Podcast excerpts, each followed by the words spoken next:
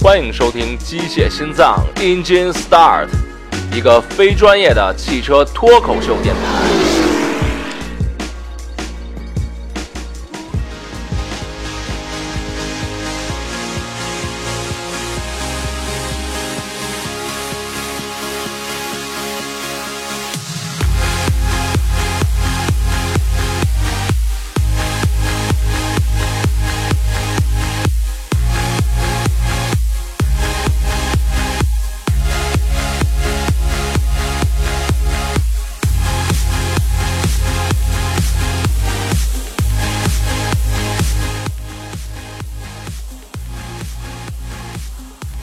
大家好，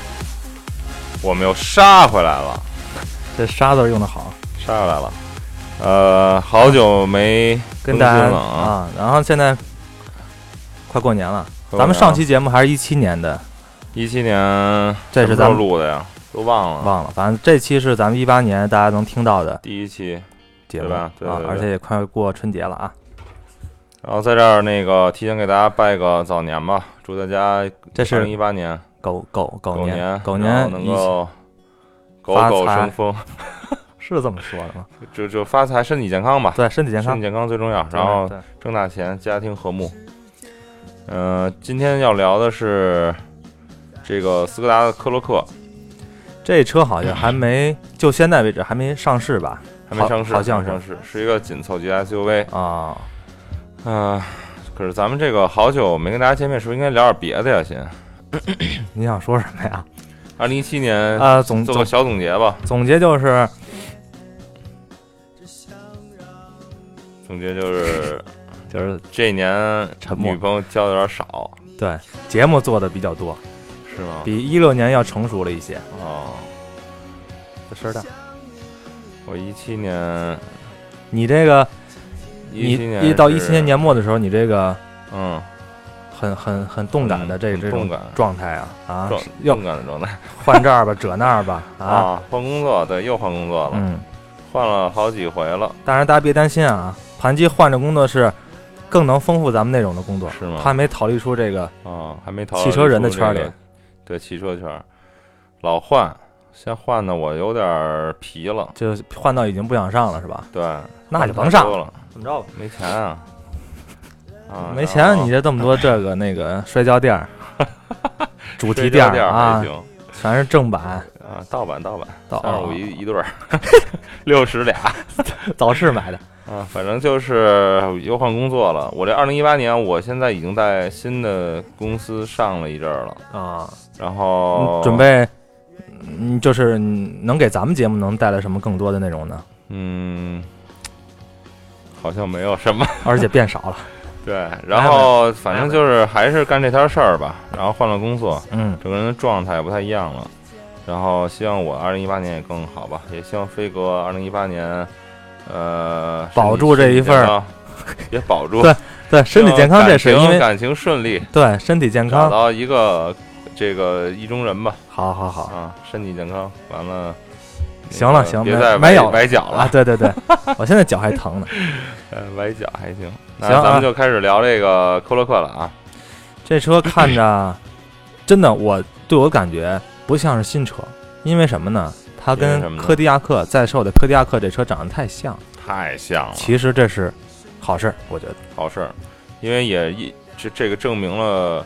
科迪亚克非常成功嗯啊。嗯嗯这款车呢是一紧凑级 SUV 啊，啊，它是怎么回事儿呢？实际上啊，你说它是紧凑级 SUV 啊，挺牵强的，那怎么着为算算？那为意什么思你应该算小型还是什么意思？应该算是我。其实实际上，我觉得它的尺寸啊，就或者说现在的整个紧凑级 SUV 这块儿的界定已经跟以往不太一样了。为什什么呢？就是说以往呢，大家都会说有一个尺寸你就是小型，一个尺寸是紧凑。么而且很多厂商会说我已经推出了一个紧凑级 SUV，嗯嗯，或者说我之前，或者说我完全按照这个标准来执行吧嗯嗯。但是现在呢，可能就不是了。你像科洛克，科洛克这个车实际上它的尺寸呢，在国内是进行了加长了，啊轴距呢加长了五厘米，因为有哦这种加长呢，所以说，嗯，怎么说，它现在就被归到紧凑级了。但你如果说拿它但去跟什么 RAV4 啊、CRV 那种比，比它得明显要比那些要小。就是说科洛克这个车的 原型车嗯，是小型，对，它只是到了中国之后，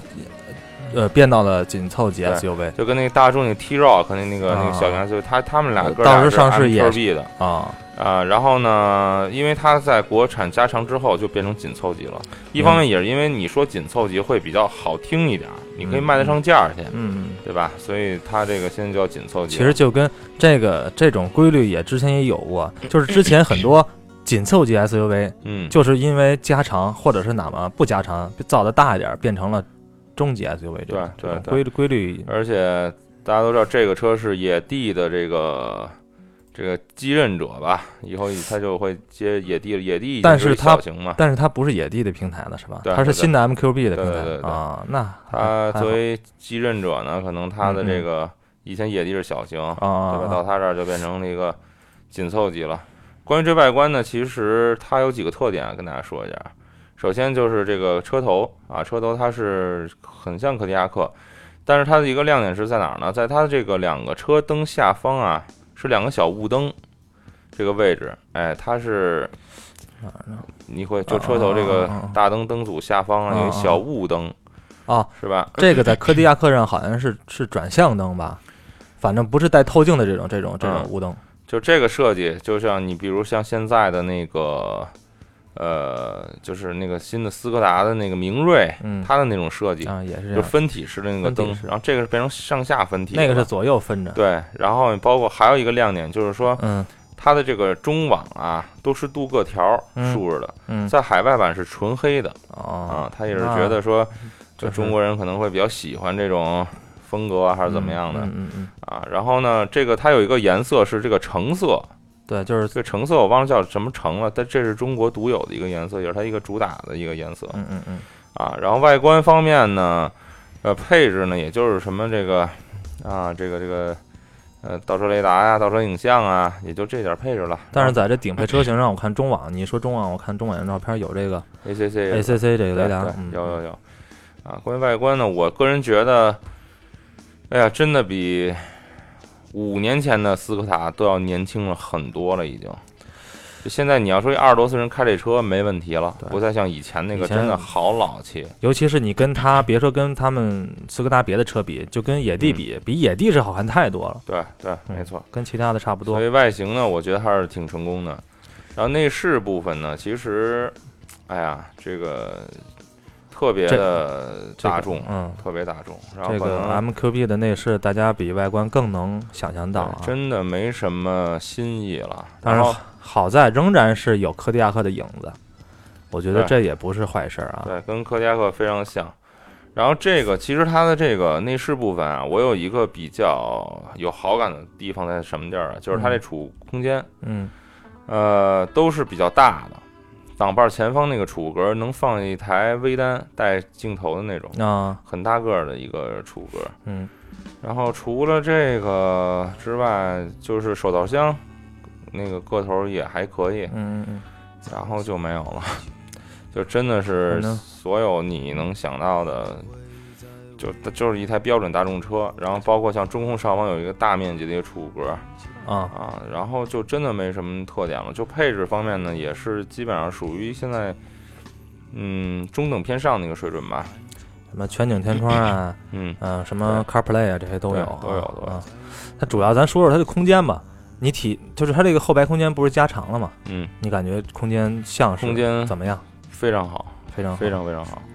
空间就是家用没有任何问题，嗯，非而常且宽，而且它这后排加长之后呢，它不仅空间大，这嗯配置也跟上了。首先有后排出风口，啊、两个出风口的这个出风口还挺大的。然后出风口下边是一个储物格，储物格下边有两个 USB 接口。嗯，那它这 USB 接口是不是后边比前面还多呀？前面一个，后边俩。对，后面俩。嗯，反正哎这个坐车的人不用抢这个线了，挺好对的，啊这是不错的。呃，反正空间就这样了。就嗯这车，哎呀，就是你也没有什么可聊的。说实话，你懂对大众车有点了解，你自己看就行了。我最喜欢的其实是它的仪表盘、嗯啊，它仪表盘加入了这个绿色点缀，就跟新的那个明锐、明锐旅行版一样，啊，一绿绿色的那个点缀，然后呢有红色的这个，还有红绿绿色、红色、白色，嗯嗯，就有点像那古奇的那个配色，啊啊，嗯，就感觉还是。古奇啊，对，哎，如果你要是一个这个，奢侈品粉丝，你喜欢这对车对是怎么着？你要是对时尚稍微有点关注，你觉得这种现在红配绿的这种撞色就是还特别流行，嗯嗯，啊，但是可能很多人也不太接受这个，但我个人是挺喜欢的。啊，然后关于空间啊、配置、动力就咱就聊这么多了，然后说一下行驶。嗯，行驶呢，我觉得整个车给我的感觉是有一点散，底盘部分有一点散。你开的是试驾车我们是第四五批试驾的吧，啊，不是你那车的动力是一点四 T 高功啊，啊，加 DQ 二百的那七速双离合。现在 DQ 二百的表现已经趋于稳定了，就呃不需要太但是我像看了一些反馈，就是嗯它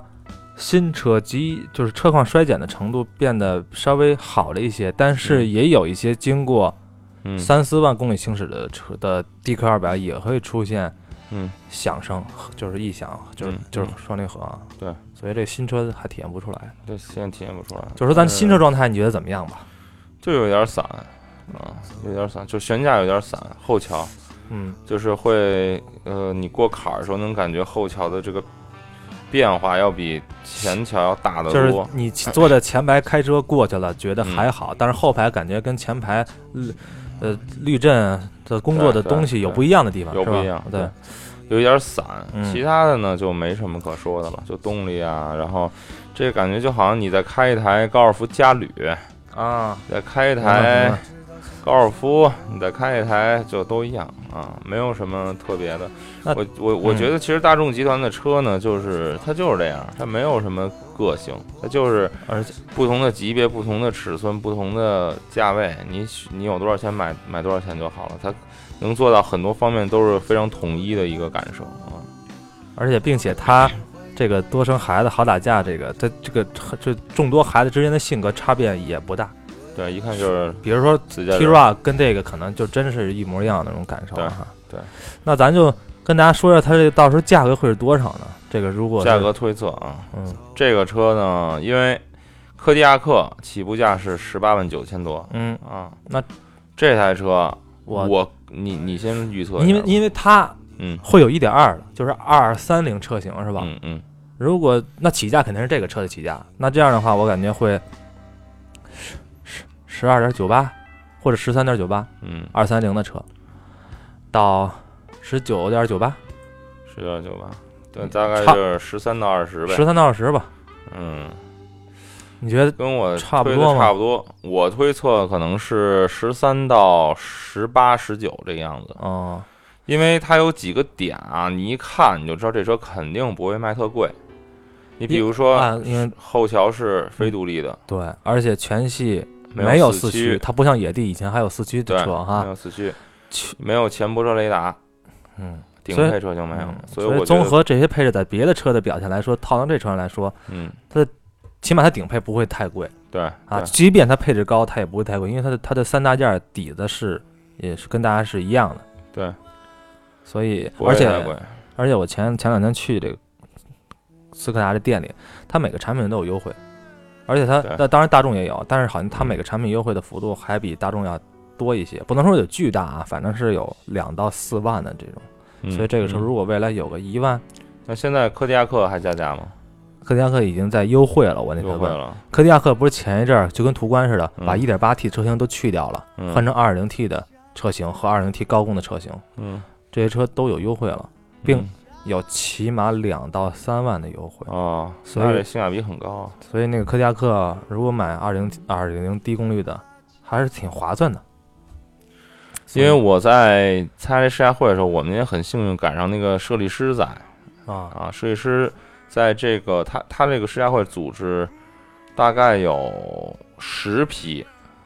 你那知道吗？啊特别夸张，有十批，每一批的人很少，嗯大概就是二十人左右，十来家媒体，嗯嗯，呃，只有两批是设计师在的，我就你跟设计师聊聊，嗯然后呢，他就说了一些他的设计的想法嗯嗯，然后包括他也做了一些草图给我们看嗯嗯啊，他是负责外形设计的嗯啊，我所以我觉得反正跟他聊一聊，他也是对中国人的这个审美比较了解吧，嗯就嗯他觉得说嗯，包括像这个中网的镀铬条啊，嗯包括一些车身侧面的一些线条，它的拿捏呀、他都是感觉也。比较有经验吧。然后也聊到说这款车呢，因为它呃未来或许不会和柯迪亚克有价格重叠，他跟我透露了这么一个消息，也就是说它可能顶配就不会够到柯迪亚克的入门。十八九万的，对没准还对低。对，因为他说他们为什么没拿四驱，就是想控制这个价格，嗯，让这个价格看上去就让你心动。而且它没上四驱是肯定正确的，因为什么呢？因为柯迪亚克甚至只有顶配才有四驱，对所以说它就更没必要上四驱对了。对对，所以说，没什么意义。他说这个车未来上市的话，价格应该不会太贵，再结不会太合贵有点优惠的话，嗯，而且 SUV 市场还是这么火，我觉得它应该不愁卖，应该不愁买，应该是没问题。。嗯呃，三月份上市，然后现在因为嗯，呃怎么说呢，就是柯迪亚克吧，柯迪亚克一八年应该是柯迪亚克要发力的一年了，因为柯迪亚克现在的销量月均只有三七千台左右。到多少七三千台千七千千啊七，千，就还没有过万呢。嗯那嗯对于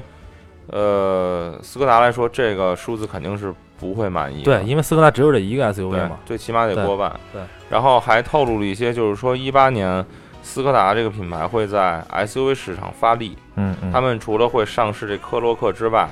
呃呃，柯迪亚克还会推出一个 GT 版，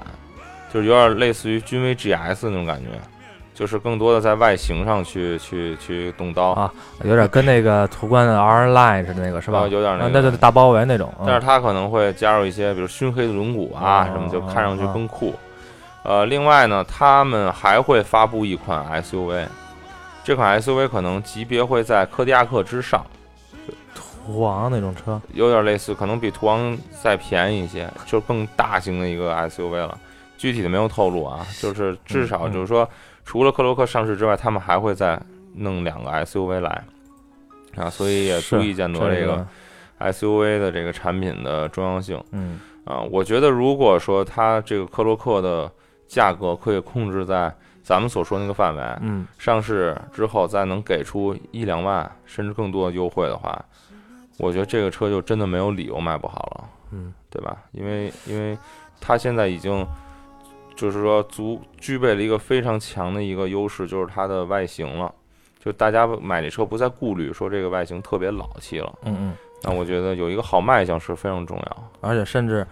你要他他卖的这样的话，他比家里那些车显得还好呢，我甚至觉得对这更像是一个正经的 SUV 啊，对对对，所以说真的不愁卖啊，对，而且这个好像我记得从斯那柯迪亚克开始，嗯这斯柯达的车有一小东西，就是它那个行李箱那个是照明灯可以拿下来当手电使。对，那他妈特逗。对，所有我之前也。接触过斯柯达的车，但那个手电是全系标配，而且还能、嗯还能拿下来，对对对，嗯，所以特那逗啊那那挺逗的，挺有玩味的哈。嗯，就也算是一个传承吧，包括仪表盘那个绿圈儿，对也算有一些性格了。现在，嗯嗯，对也精致很多，所以这个真不愁卖，就看到时候这个价格了。对嗯嗯。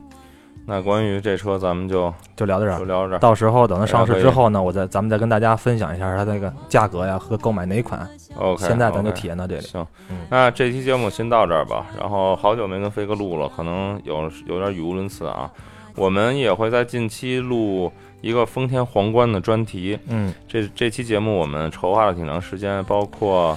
呃历史是呃啊，包括我们我们自己的感受，对，再加上一些现款车型的市场析分析和一些啊展望吧。对对，因为嗯之前大家听过我们节目，知道我们曾经说提到过皇冠这个，但是是一种比较遗憾的东西去提，因为当时想买，后来嗯没买那个。对对行，对反正大家期待这期皇冠专题吧对。，然后我们会在春节之后再上线了。 OK，然后希望大家多关注，然后来汽车之家车家号、微博，然后还有呃荔枝 FM、喜马拉雅 FM、蜻蜓 FM 找我。然后如果大家想跟我们线下交流啊，就可以呃微博跟我们私信。我现在手机的微博功能已经打开通知了，这样的话你给我留言的话，我能很及时看到了。行，以前我一直没有开通知，所以我都是两三天上一次。对，所以那个现在就咱啊们实时沟通了，有点跟微信的意思，知道吧对，？如果你想请我们喝酒啊，跟我们聊聊车啊，或者你买车有什么问题，嗯我们都在北京啊，对我们你可以线下你买帮之前，买之后咱们都可以见 面儿一块儿坐一坐，看看你的新车，帮你啊嗯看看想我看我们的颜值，哦对吧？我对们飞哥还没还找没对象呢。啊，那这期就这样吧，好吧感谢大家，哎啊，拜拜，拜拜。弯弯的月亮。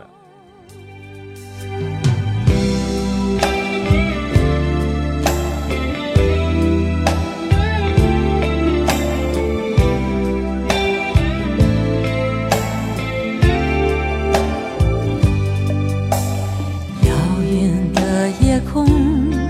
有一个弯弯的月亮，弯弯的月亮下面是那弯弯的小桥，